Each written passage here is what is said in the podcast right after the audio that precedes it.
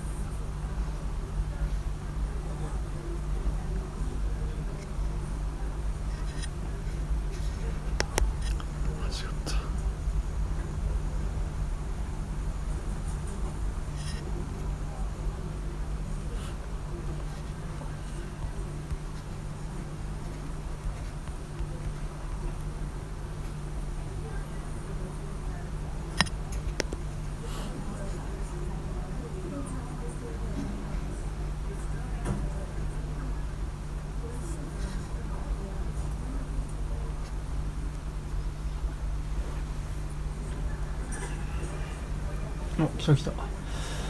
やっと徐々に集まってきた。あポンさんおはようございます。ちょっと今日8時にやる予定がうまく画像が用意できなくて。ちょいと手間取っておりますが。よいしょ。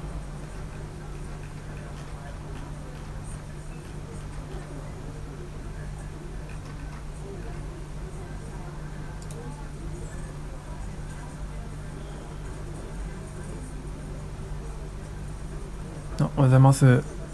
あ、しゅんさんおはようございます。大志と申します。はじめましてですかね。よろしくお願いします。ちょっと今ですね、今日のフィルムスタディ課題の画像の用意が今リアルタイムでしながら本来は8時からやってる予定だったんですけどなんかなかなかネットワークがうまくいかなくてえっと、フィルムスタディって言ってですね、まあ、今までは結構アニメを中心にやってたんですけど、まあ、映像を見ながらの、まあ、好きなコマを使ってですねどういう意図でその監督とか演出さんが、うんと、その画面を作ってるのかっていうのをその画面を書き起こしながら鉛筆とかで書き起こしながら、まあ、いろいろとワイワイやっていくっていうような、まあ、朝活ワークショップですね。なんか日々の習慣になればいいなと思ってやってます。おポンさん、えー、フィルムスタディすごくいいなと思って私もやりたいけどもはやどこからどう見ていけばいいのか。あなるほど。あじゃあ一緒にやっていきましょう。ぜひぜひ。じゃあ鉛筆と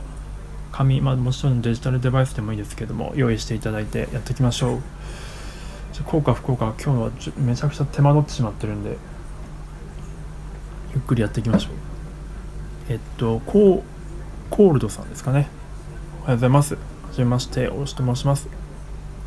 と、アニメの演出をしております。ちょっとフィルムスタディと朝活を1週間ぐらい前からやっておりまして、ちょっとですね、今、今あの僕のプロフィール欄の方から今徐々に画像が集まり始めてるんですけどあの Google フォトのリンクがあるはずなんですねでそこから見れるようになっているはずなのでもしよければご確認ください。昨日はねえっ、ー、とバイオテーバーガーデンをやったんですが今日は一応初めて実写を取り扱ってみようかと思います。007スカイホールって言いましてヨガのインストラクターみたいですね。ヨガのインストラクター？そうですか。ヨガのヨガのインストラクター？えどういうことですか？えヨガのインストラクターか。なるほど。ちょっと僕もまあヨガヨガをヨギーを目指してますからね。よいしょ。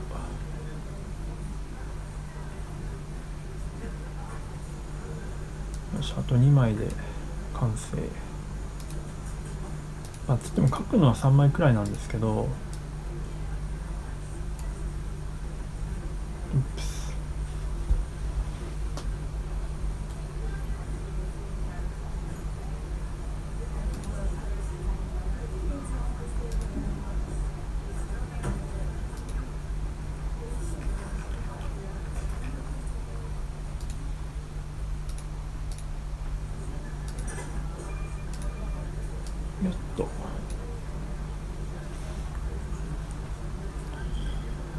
一緒に焼きましょう。あ一緒にやっていきましょうって感じが。なるほどね。おはようございます。あフラットさんおはようございます。すいません本当は8時からやる予定がなんか画像のなんか iPad から Google フォトへのアップロードが全然うまくいかなくてちょっと今スラックに一回飛ばしてスラックから別の Mac にダウンロードしてその Mac から Google フォトにアップロードしてるんですよ今。すごく。あまだ書いてないです。もう今日手間取っちゃって全然 あのさっき20分ぐらいにライブ開始していまだにただ早く始めないとなと思ってとりあえずライブだけ開始してまだやってないです。実際は。ぜひぜひ今からもしよければお付き合いください。今日はですね僕の最もこう美しい映画の一つだと思っている007スカイフォールですねを取り上げてみようかと思っております。いやー007もねすごくこう書きたいシーンがありすぎて選べねえよ的な感じではあるんですが、まあ、ちょっとそこは心を鬼にして選んでいこうと思っております。まあこれもね動画で見るとまた全然印象が違うんですけどとどうしようかな。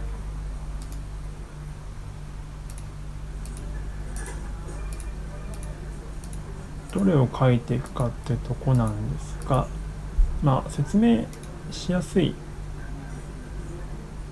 あシーンを選ぶのどうやって選んでるんですか？あそれはもう書きたいやつですよ、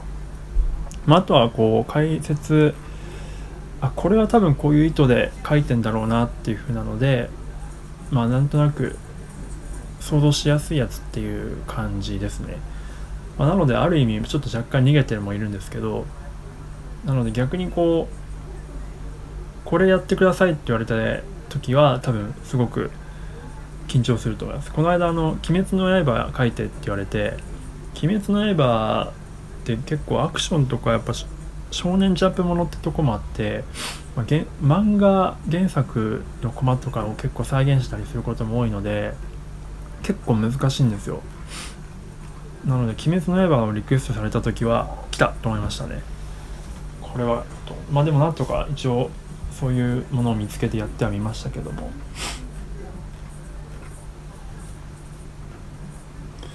今日はちょっとじゃあ今 Google フォト入っていただけてますかね。見ていただけてるとあれなんですけど。えー、っと、まあ、ダニエル・クレイグのボンドですよね。ボンドが一番冒頭のシーンでこうカメラの奥にすごいぼやけた状態にいるところからこう手前に歩いてきてで銃を構えるカットがあるんですけどこの、まあ、銃を構えるカットをまず書いていこうと思います。でその2枚目はうんと、まあ、これも書きたいってことの理由でえー、とこの、まあ、香港のシーンなんですけどこの青いネオンをバックにして、えー、と格闘しているシーンのところの、まあ、このじゃあ、まあ、シルエットがかっこいいから蹴ってるやつですかね。蹴ってるやつにしようかと思います、まあ、6枚目あたり。で3枚目はうん。ちょっと迷ってるんですけど逆になんか書きたいやつあります？この中で言えば。3枚目は僕の中ではこの、んと、ボンドがなんかテラスっぽいところに立ってて奥にロンドンの時計塔が見えてるビッグベンが見えてるカットか、まあ、奥にエレベーターがあってエレベーターからあのラスボスのシューバだっけな、まあ、あのハビエル・バルデムが降りてきて手前に歩いてくるカットの一番最初のコマを選ぼうかなと思ってたとこなんですけど。テラスっぽいとこにしましょうか。ちょっと情報量多いですけどね。よし。じゃあそれでやってみましょう。よし。ではちょっと僕も絵をちょっと準備します。よいしょ。ちなみに皆さんは007見たことありますか？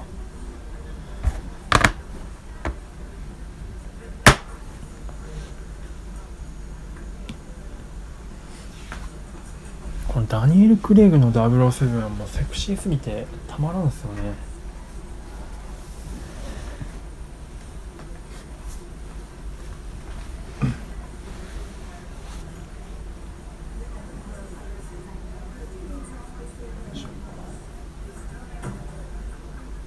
最大化できないかなないかよいしょ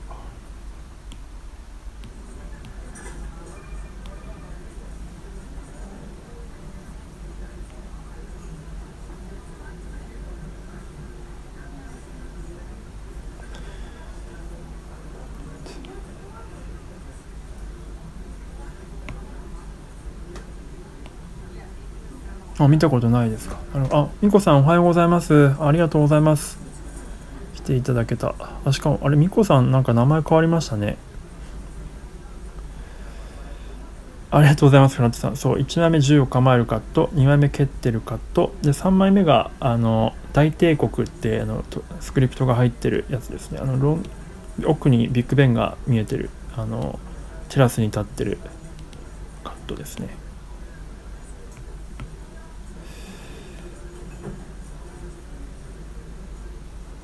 主任さんもありがとうございます。ありがとうございます。今から始めていこうと思ってます。もしよければ、今来ていただいた方も、あ、引っ越しの人間作りか。じゃあ、あれですね。引っ越しされるんですか？ニコさん。へえ、僕ももうすぐします。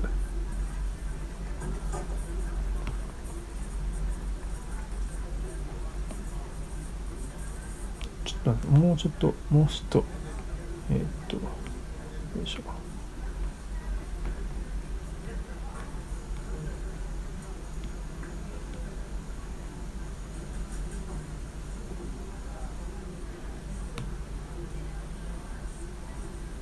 よし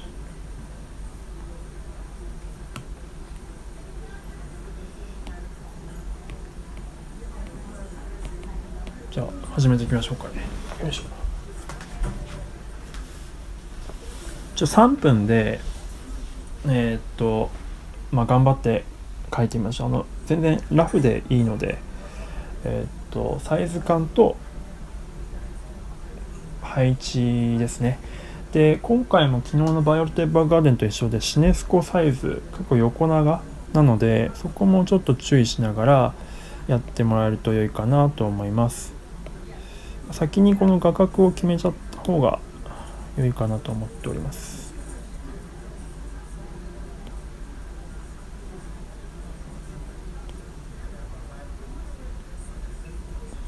では参りましょうか。準備はよろしいでしょうか。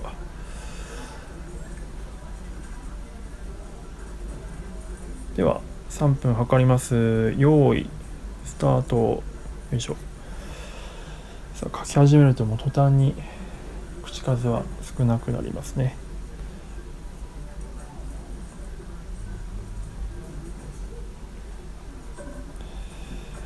まあ、重厚の位置と顔のこのねこの絵のポイントは重厚の位置と顔のこのうっすら見えてる目の右目の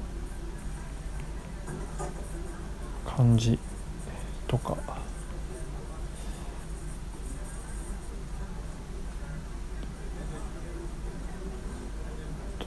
山が一応切れてるんですね。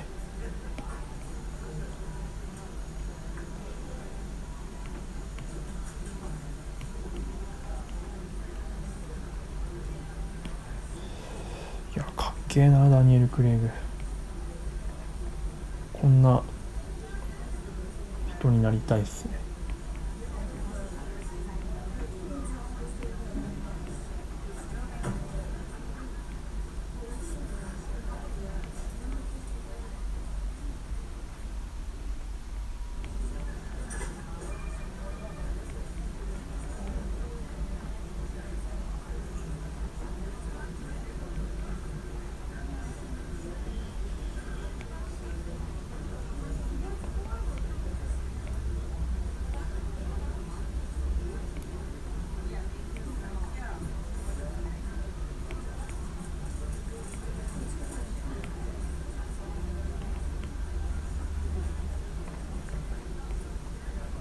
あと奥の光ですよね。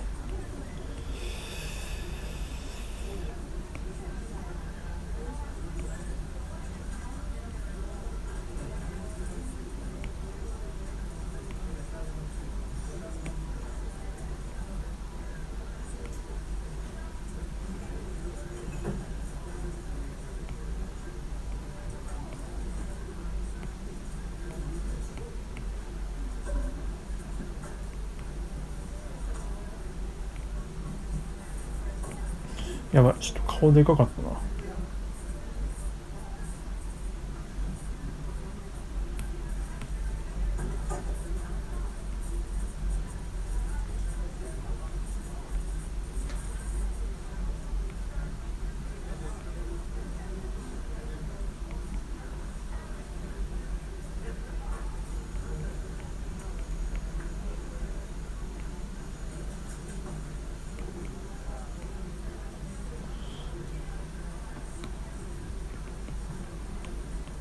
こうやって持ってん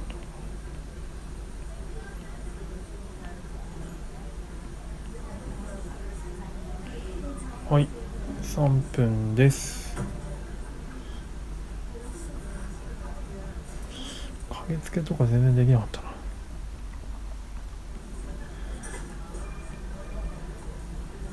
よいしょ。でまた2枚目いきますよ。ある程度書いてからねちょっと話していくっていう感じでいけばいきたいなと思っております。2枚目が、えー蹴ってるカットですね。これもシルエットが印象的なカットです。ではえー、参りますよ。いきます。321ポチ。3分です。ここはね本当にあれ書けない。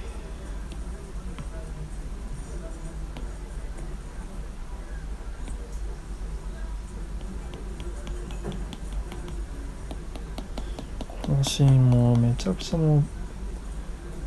かっこよすぎんだよなこのシーン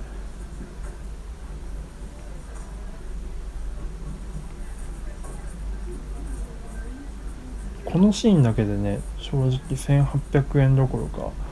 5000円ぐらい払う価値はあると思ってます。それだけ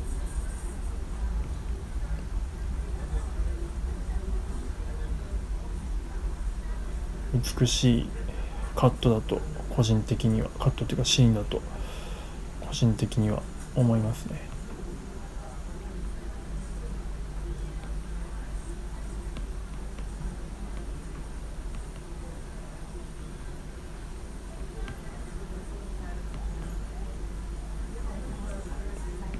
あとこのフィルムスタディのポイントはできるだけこう書き直さない。消しゴムとかはあんまり使わずにシルエットで捉えていくっていうのが結構ポイントですね。だから前回のあのフラットさんのやつめっちゃ良かったっすよねやっぱ。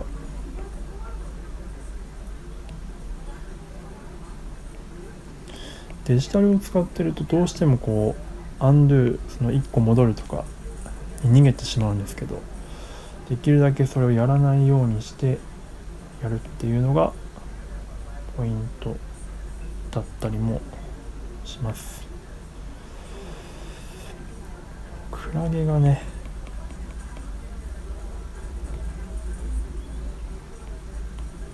クラゲがじわーって登ってくるんですよ。このネオンのクラゲが。このシーンは。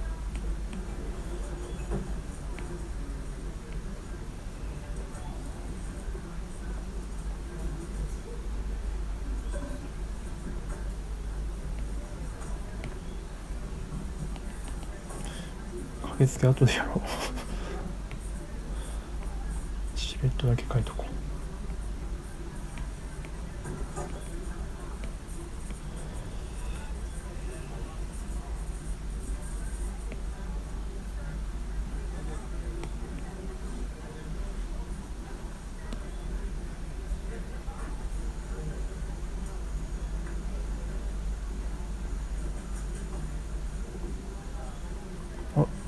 したね3分はいお疲れ様です。そして23枚目いきますよ。よいしょ。3枚目は大帝国エンパイアって言ってるやつですね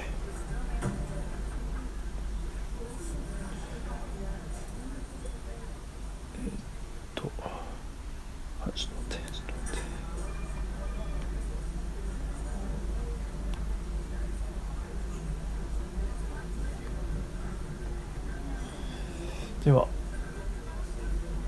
きと書けないいきますよよーいあ違う違うごめんなさい。321スタート。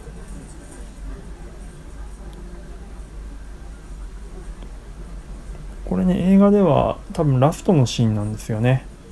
なんか予告映像を使ってやってるんですけどこれ。予告の中ではなんかまだまだこれからだよ的な雰囲気ですけど確か本編ではこの絵は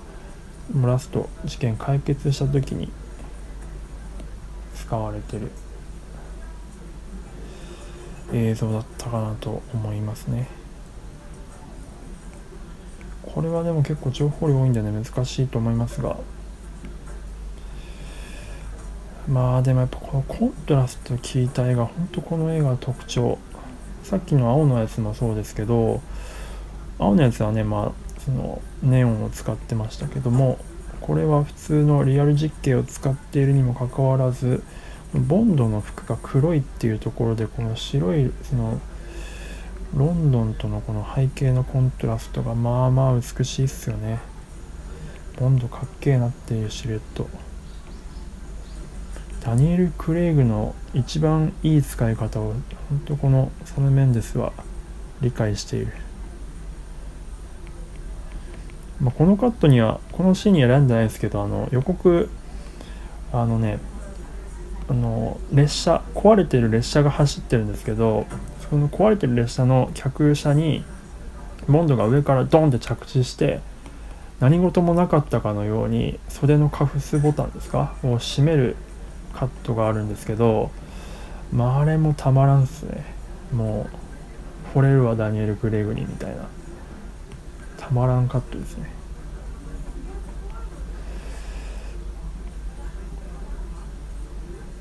マジであのカットだけでご飯3杯いけますね。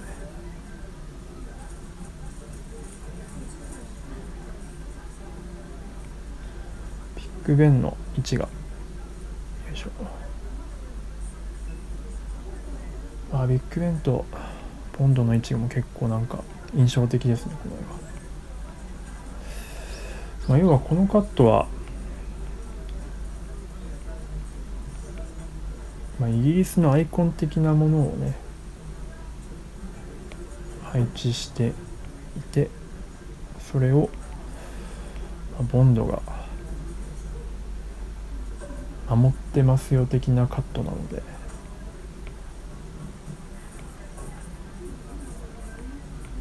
思ってますよっていうかまあ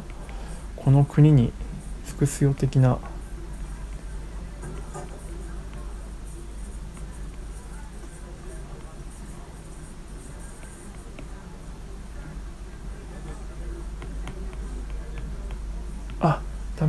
けない。終わってしまった。終わってしまいました。3分です。書ききれなかった。はい。お疲れ様でございました。皆さんどうでしたかね。書いていただいてるのあれかな。主任さんも書いてくれてるのかな。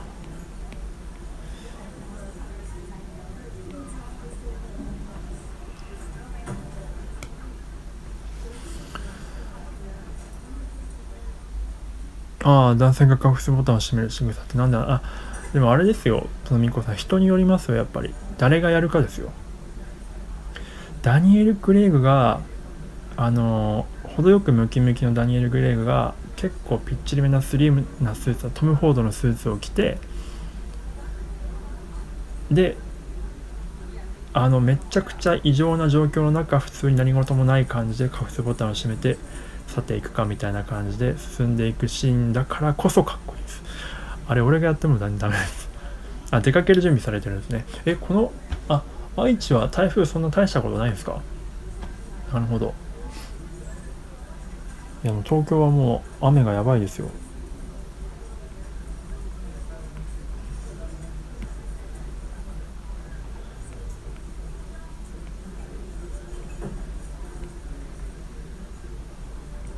誰がやるかですよ。ダニエル・クレイグ、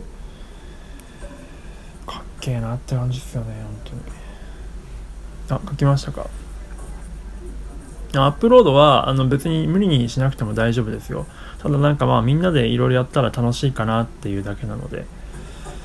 で、あの多分フラットさんの場合は多分あの紙で書いてらっしゃるんで、スキャンしてすぐにパッてアップロードできちゃうんで、すごいですけど、僕の場合ちょっと一回書き出したりとかしていろいろしなきゃいけないんですぐにアップロードができないので。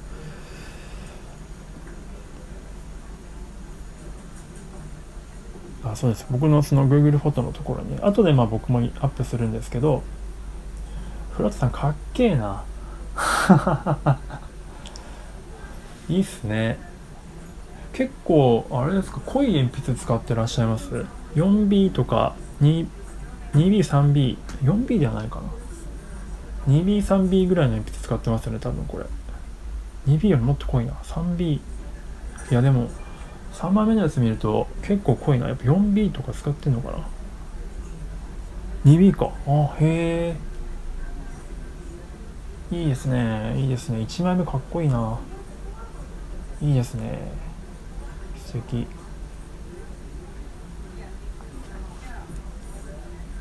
越しが終わったら参加させてください。あ、ぜひぜひ。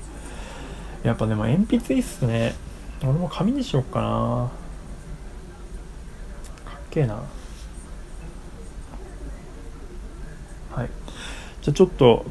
考察の方をしていこうと思っております。あの、ポンさん別に無理してアップしなくても大丈夫ですからね。あの、見せたくないとかいうの全然、しょそれはもう、全然大丈夫です。えー、っと、まあただねこのこの映画に関しては本当にただただ美しいとしかあんまり言いようがないんですけど、まあ、えて言おうとしていけばですね、まあ、1枚目のやつはうんとちょっとこのこの画面だけではなかなか言えないんですけど画像だけでは言えないんですがこのやっぱりこの3枚合わせてですねその奥にいるところからうんと徐々に徐々に前に来てで、えー、銃を構える。っていうのでこの一連のカットワンカットなんですけどここがまあ結構やっぱこれファーストカットなんですよ映画の。やっぱそれがだからすごいいいなと思って最初その誰なんだろうとこのシルエットすごくピントがボケた絵から始まって誰なんだろうってすごく思わせることで観客にまずすごくファーストカットに集中させますよね。やっぱり何もなんか見づらい画面だと観客ってこうなんだろうって思って前のめりになって集中するのででなんだろうなんだろうなんだろうって思っていくと、まあ、キャラクターが徐々に徐々に前に来るんですけど徐々に徐々に前に来てなんとなくシルエットがはっきりしてきたなってなった時にずっと真っ黒なんですよ。キャラクター真っ黒なんですけどファッと見えたそのシルエットの中にうっすらと差した光のところにそのボンド、まあ、ダニエル・クレイグの目がパッと見えるわけですよね。これがねいやまあめっちゃかっこいいわけですよ。エクスタシーなんですよね。ファーストカットでもやられるんですよね。あボンドだってなった瞬間まあいわゆるボンドのアイコン的な銃を構える仕草をバッとこう何て言うんでしょう。えっ、ー、とカメラに向かってカメラというかもう観客に向かってですよね。やってくれるわけですよ。だからもうもうファンサービスすごいですよね。007ファンにはたまらん。そしてダニエル・クレイグファンにはたまらんファーストカットになっちゃるわけですよ。でこのシーン自体がもうこの映画を結構象徴しててサム・メンデス版のスカイフォールを象徴してるんですよね。このコントラストの効いた絵にしていきますよ。そしてライティング光と影で演出していきますよ。でそしてダニエル・クレイグをめちゃくちゃかっこよくさせますよっていうようなファーストカットなんですよ。もう宣言ですよね。このカットは。もうここでもうやられちゃいますね。僕はもう。はい。でやっぱこの銃口がね手前にあってすごい程よくこうそのパース感のやつで言うとやっぱりこの昨日のバイオルテガーデンもそうですしその前の「鬼滅の刃」の炭治郎のカットもそうですけど、まあ、一点透視っぽい絵になってるんですごくやっぱ視線集中させやいさせやすい構図にもなってる。このトンネルがですねなってるので、まあ、本当にこう親切かつ丁寧親切設計、えー、もうたまらんカットですね。本当結構なんか実写映画なんですけどサム・メンデスのこのスカイホールは結構シンメトリカルな構図も多かったりとかしてかなりアニメチックな絵にもなってるんですよね。なのですごくまあ僕とかでも、まあ、アニメ好きでもすごくなんて参考になる、えー、と構図が多いですね。はい。あのただ本当これ僕の主観なのであの全然正解でも何でもないんですけど皆さんもねなんかもし思うところあればコメントとかいただければ全然別の見方もあると思うのでこれを見てどう思ったかとかをなんかもしコメントいただければ面白いかなと思います。昨日もねなんかフラットさんがコメントしてくれてあのバイオレットの足のカットでバイオレットの足がめっちゃ細いみたいな話めっちゃ面白かったですもんね。あれは僕にない視点だったので。アニメっぽい構図っていうのはやっぱり何て言うんでしょうね。うんと絵画的というかまあなかなか自然では普段なんか例えば Vlog とか撮ってて Vlog とか撮っててなんかこ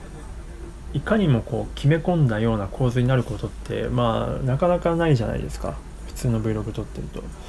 でまあ他映画でもそういう映画はあって結構適当に撮ってる映画もあるんですけどやっぱりこうかっちりねここに何を配置してこいつこの役者をこう見せるんだっていう意図がはっきりしているのは結構やっぱりアニメチックですね。アニメってやっぱりこう作者の意図通りに画面がまあ作れるので結構そういう画面になるんですよ。何かしら意図が含まれてる画面になりやすいですけど実写の場合はまあいろんな複合的な要素があったりとかしてスタッフもたくさん絡んでいるから完全になかなかこう監督の意図通りになることってないんですよね。カメラを決めるのも撮影監督だったりするので、まあ、でもサム・メンデスは本当全部自分でコントロールしてるか、まあ、撮影監督との相性がめっちゃいいのかっていう感じですね。はい。でじゃあちょっと2枚目いきましょうか。これもねワンカットだけでは説明しあのしきれないんですがこれはね是非ちょっと動画で見ていただきたいですけど あのこれもね、まあ、シルエットのカットなんですよ。で前後えっ、とです。ちょっと前後の話を説明するとこれずっとバウンドがあるそのスナイパーみたいなやつを追いかけ追っかけてるんですよ。あのひっそりとこう追跡してるんですよね。でそのスナイパーの後をたどっていくとスナイパーがこうビルに登っていってこのビルなんですけど登っていってあなんかスナイピングするなみたいな感じになっててでもここの場面が全部ガラス張りなんですよね。で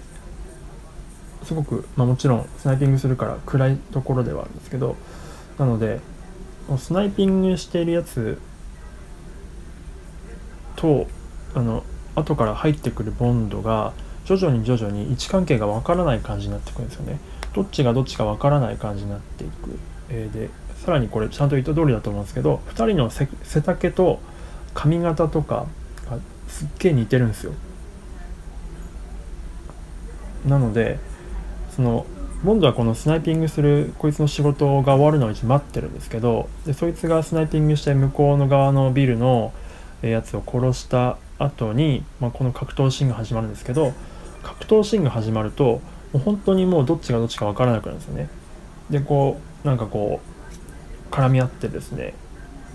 押したり引いたりしながらシルエットで格闘してるので本当に今どっちが勝っててどっちが負けてるかっていうのが分からない感じでどんどんどんどん進んでいく中ででちょっとこのキャプチャーにも1枚あるんですけど時々このスナイパーの持ってるライフルが、まあ、勢いで暴発するんですよね。バーンっていった時にちょっと火花のあのあれが明るくなってそ一瞬だけその男たちの顔を照らすわけですよ。あどうもです星宮さん。今ちょうど007の話をしてました。でこのテラ時々1分ぐらい戦ってんのかな？30秒ぐらいから戦ってるんですけど時々このライフルパンパンパンってなる時に一瞬その見える顔の見えるその明るい、え、暖色系の光と,、えー、と全体の色調を占めるその青のコントラスト青の色調のコントラストがまあこれまたいいバランスでしてですねねどっち勝つんだろうどっち勝つんだろうってなっていって最後シルエットでこうバンってこうどっちかが投げるんですよ。で投げていって投げていった後にえー、とこの分かりますかね？と下に向かってなんかこう男の人の顔がなあのカメラマンが舐めてて舐めててって配置されててですごくその真俯瞰の状態でこうすごくビルのなんかおなんて言うんでしょうすごく下の方を映してる真俯瞰のカットって分かりますか？この今一応キャプチャーしてるんですけどこれ全部ワンカットなんですよ。あコールドさんどうもです。先ほどはありがとうございます。全部ワンカットでどっちが勝ってるどっちが勝ってるどっちが勝ってるって言って投げました。でそれを追っかけるようにしてカメラが真俯瞰になっていってあ落ちたのはスナイパーだったんだっていうことがこのカットでわかるんですね。このカットっていうかここでわかるんです。この瞬間わかるんですけどそこまではどっちが勝ってるか本当わからない。っていうところのこのアクションシーンがちょっとうまく説明できてるかわかんないですけどまあでもこのえー、っとバランスえー、本当にこれはねここ10年でも多分ここまで完璧なアクションシーンにはないんじゃないかなって思うくらいかっこいいシーンですね。この香港のネオンでの格闘シーンは。まあ一度見ていただきたい。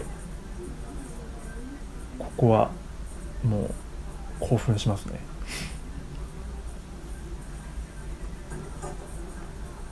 って感じです。なのでまあワンカットこの構図だけで見るというよりかはこのシーン全体で見るっていうのがいいかなと思っております。といったところですいません。途中から来ていただいた方れかな。こいつ何言ってんだみたいな感じでしたかね。あの今ですねフィルムスタディって言いまして、えー、007のスカイフォールっていう画面の映画の画面をちょっといくつかキャプチャーしてでそれを書き起こしながらえーとまあ、どういう意図でこの監督がその画面を作ってるかみたいなのをあの分析していくっていうフィルムスタディをしてました。でお絵かきシーンはですね一旦終わりまして今考察のパートに入っております。でどれを見てやってるかっていうとあの僕の左上のアイコンを叩いていただくと Google フォトのリンクがあるんですけどそのリンクのところにある画像を使って今話しておりました。う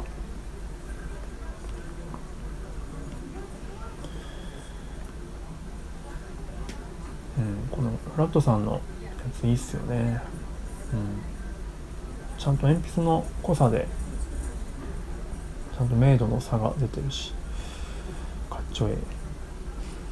はい、えー、でそして3枚目いきますね。えー、っと。大丈夫ですか？僕変なこと言ってません？時々好きなシーン語るとやっぱ熱が入って暴走しがちになるんですけど。大丈夫かな？はい。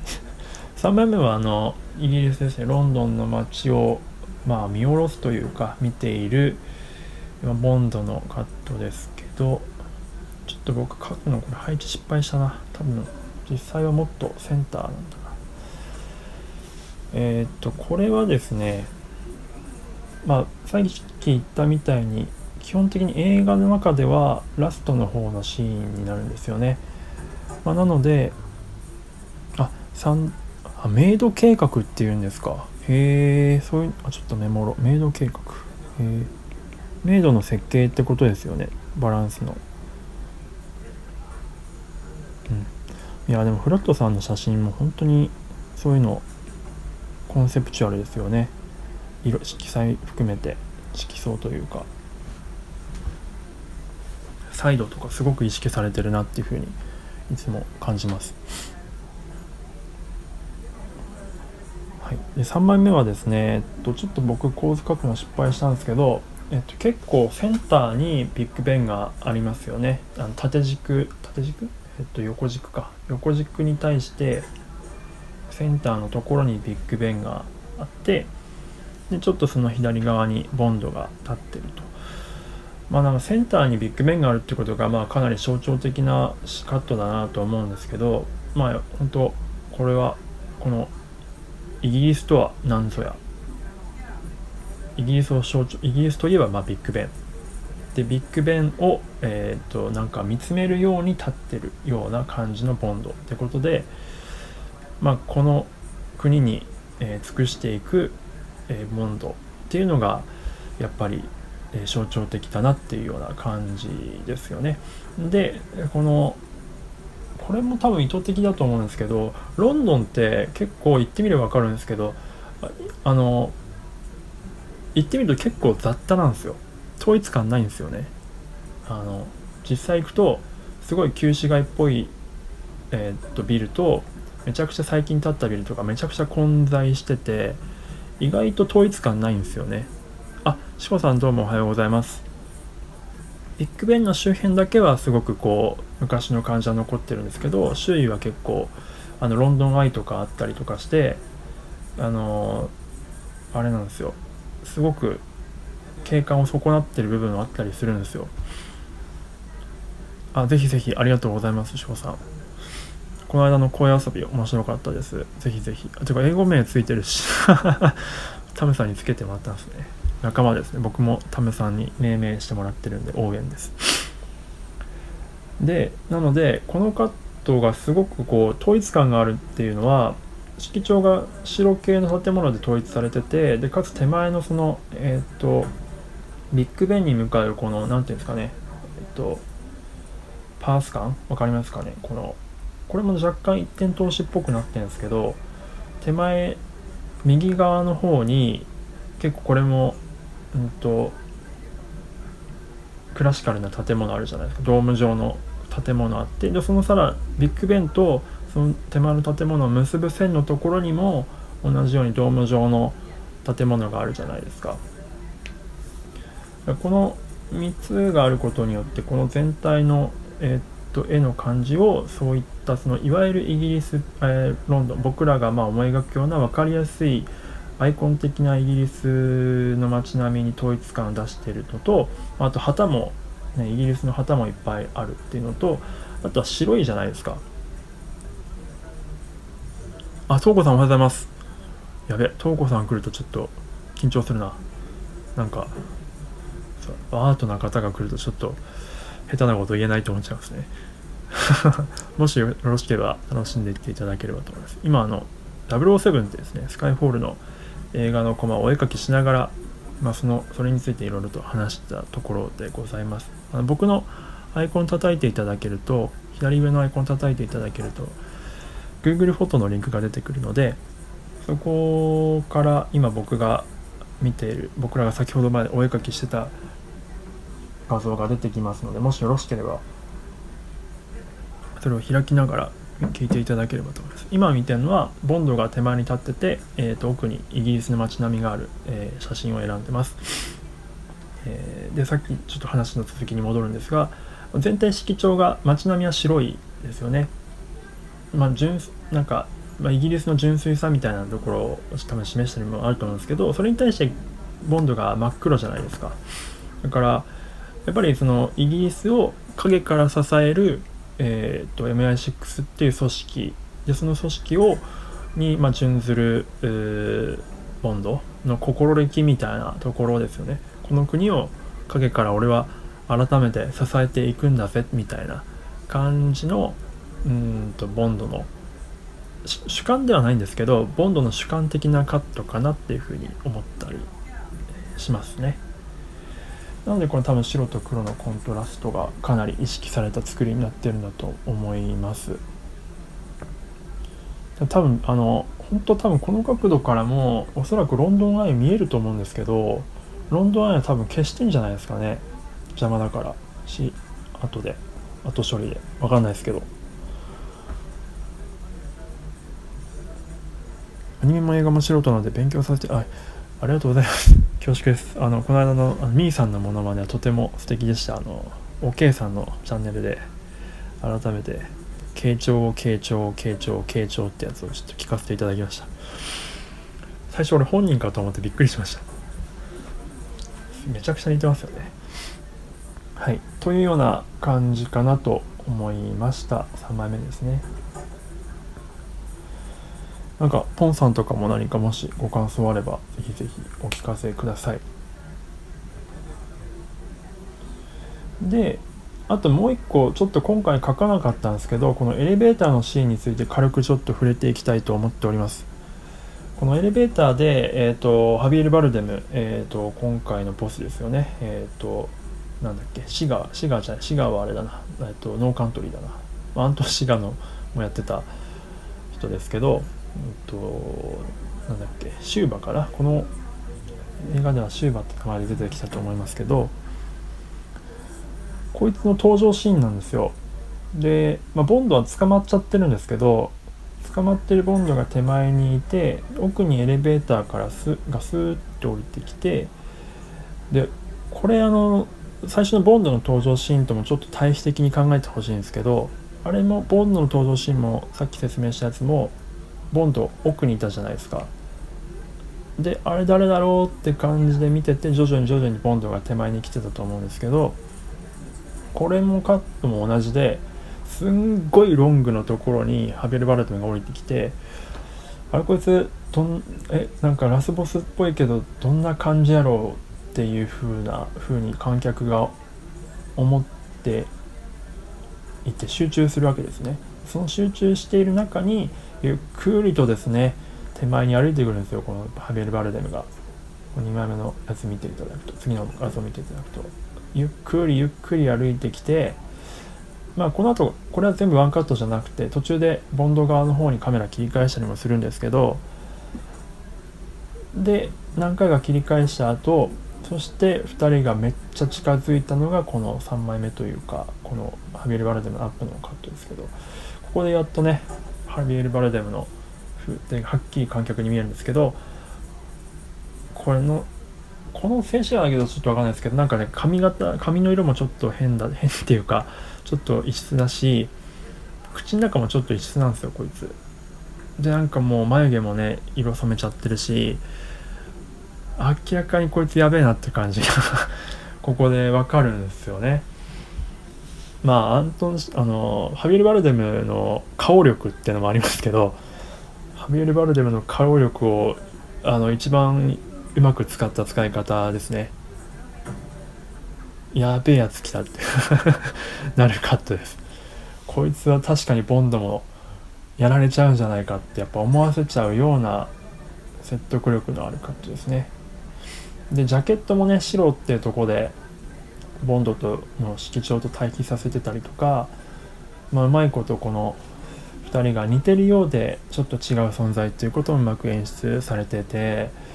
いやこれもエクスタシーカットなんすよね。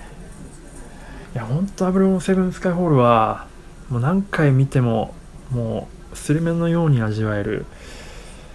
本当恍惚できちゃう映画ですね。あのこのラスボスの登場シーンっていうところはあの3日前くらいにやったあの鬼仏寺無惨あの鬼滅の刃の鬼仏寺無惨とえ炭治郎の初めて出会うカットの時にちょっと説明した話とちょっともしお時間あれば聞き比べていただきたいんですけど、まあ、あっちは少年ジャンプものなのでやっぱりキャラクターを生かすために結構よりのカットが多いんですよ。よりよりよりよりよりアップアップアップのカットが続いていってアムザン出てきましたっていう感じのカットが続くんですけどやっぱりですね個人的にはラスボスって不気味に出てきてほしいと思っててなのでこのハビエル・バルデムの登場シーンとかあとはその時もちょっと言ったんですけど羊たちの沈黙あハニバル・レクターって分かりますかね？あの人を食うあのアンソニー・ホプキンスが演じてるハニバル・レクターがの役なんですけど、えーと、ハニバル・レクターが羊たちの沈黙で初めて出てくるシーンも結構普通に出てくるんですよ。でも普通に出てくるんですけどアンソニー・ホプキンスの、まあ、それこそ佇まい力、えー、顔力顔面力がやっぱこいつやべえなって感じがやっぱにじんでてでやっぱりあのカットも普通のサイズで出てくるんですけどニュッて寄ってくるんですよね。カメラに向かって。最終的に。アンソニー・ホプキンスですみたいな感じで。ですけど何かみたいな感じのあの彫りが深いんですよねアンソニー・ホプキンスで眉毛も薄いからあやっぱこいつやっべでオールバックでねなりはちゃんとしてるんですけどあやっぱこいつやっべってなるんですよ。やっぱりなんかラスボスの登場シーンは結構普通に出てきてで顔がはっきり見えるぐらいの時にやっぱやべってなるのがまあ実写だからからかもしれないですけどね。やっぱなんかすごくそれがより観客に恐怖を植え付けさせるような演出効果があるのかなって個人的には思います、まあ、僕もがアンソニー・ホプキンスとハビエル・バルデメが好きっていうのもあるんですけどこういう顔力がある役役ってやっぱいいっすよね。なかなか実写でしか確かにこれは表現できないかもしれませんが。あフラットさんは羊たちの沈黙好きなんですね。へえ。いいっすよね、うん、羊たちの沈黙とかハンニバルシリーズ。お翔さんもアンソニー・ホップキンスファンですか？いやいいんすよね。あれ怖いっすけどね。ちょっと。あの僕は基本的に心霊映画以外は大丈夫なんですけどホラー映画。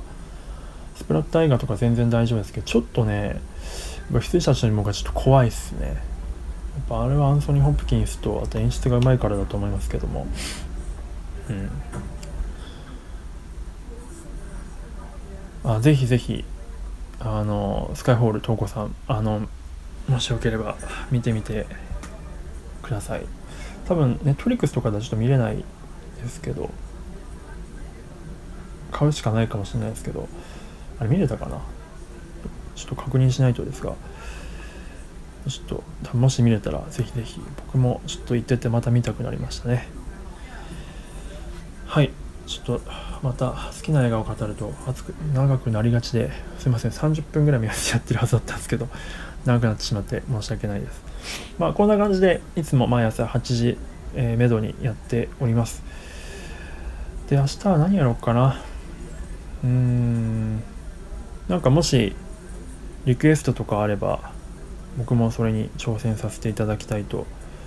思っております。まあ、ネットフリックスとかに上がってたりとか D アニメストアに上がってないのもあるので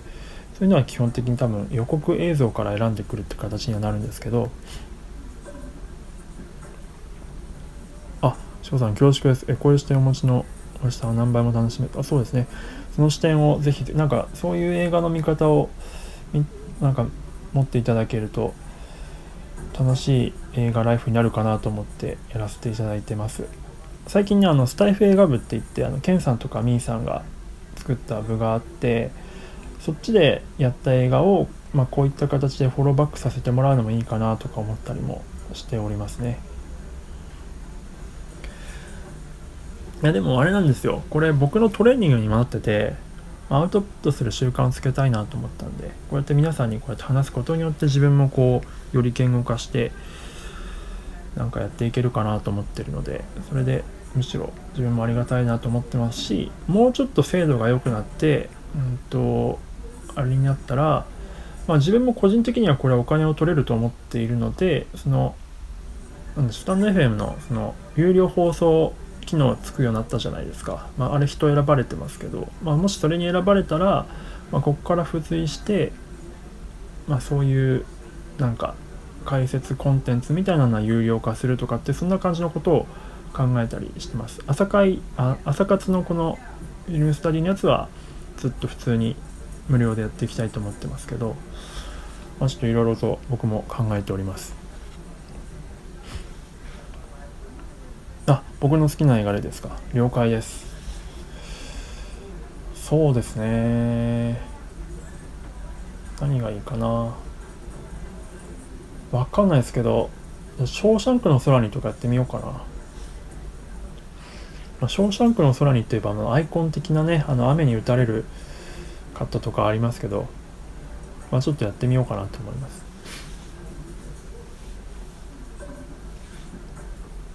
はいということですいません。最近あのお付き合いいただいてありがとうございました。あのフラットさんのね解体もまた上がってますしこの後僕もアップしようと思ってますのでもしよろしければ。あとまあお時間ない方はですね聞いていただいてる方とお時間ない方は僕が毎朝毎晩一応この朝にやったやつをまとめ放送、まあ、5分から8分ぐらいの間でまとめ放送してますのでそちらをお聞きいただければと思います。はい、ちょっとショーシャンクやってみようと思います。ちょっとノリですけど。ではでは、最後までお聴きいただいてありがとうございました。皆さん、ちょっと台風が大変ですけども、良い一日を、安全な一日をお過ごしください。ではでは、アフラットさん、本当ありがとうございました。またよろしくお願いします。失礼します。